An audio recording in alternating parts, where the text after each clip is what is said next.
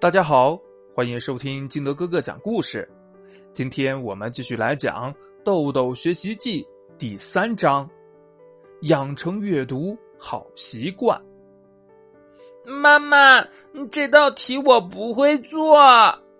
豆豆大声的喊道。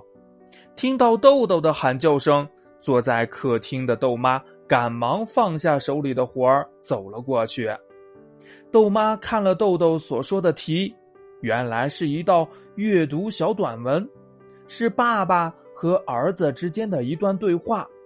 问题则是哪句话是爸爸说的，哪句话是儿子说的？问题的答案读了短文一眼就能看出来，但豆妈还是耐心的给豆豆打比方讲解。可是讲了半天，豆豆仍不明白哪句话是爸爸说的。那句话是儿子说的，这让豆妈觉得有些无力。在豆妈看来，豆豆的阅读能力太差了，每一次遇到阅读短文，他就这样。答案明明就在短文里，可是他就是找不出来。再这样下去可不行，要想个办法来提升豆豆的阅读能力。豆妈想，于是豆妈去接豆豆放学的时候，特意向张老师请教了阅读的方法和技巧。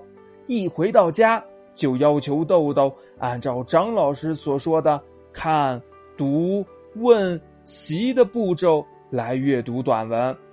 刚开始，豆豆觉得有些不耐烦，大略读上一遍，就不再继续。但豆妈坚持让豆豆读四遍短文，否则就不在他的记事本上签字。无奈之下，豆豆只能按照看、读、问、习的步骤去做。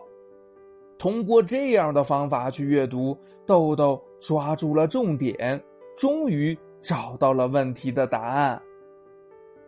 阅读能力是小学生学习中。极其重要的组成部分，但若没有科学的阅读程序和阅读方法，就难以领会、理解、掌握所面对的阅读材料，自然也达不到高效阅读的目的。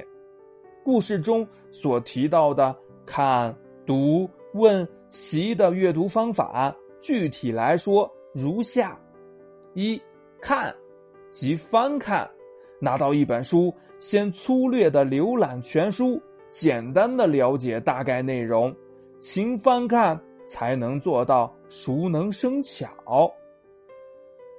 二，读即阅读，先让孩子用较快的速度粗读全文，了解内容概要及主要论点，找出全书重点，理解重要内容，一些佳作。精彩片段，应熟读精思。如果在阅读中遇到了难点、疑点，可以做下记号，暂且不管，再另做安排。三问，即设问、质疑。在阅读过程中遇到不解的问题，要多问。须知带着疑问去读书，方可提高阅读效率。四。习及温习，对于那些有价值的知识，应该掌握，做到真正的吸收消化，让孩子学会温故而知新，才能培养他主动学习的习惯。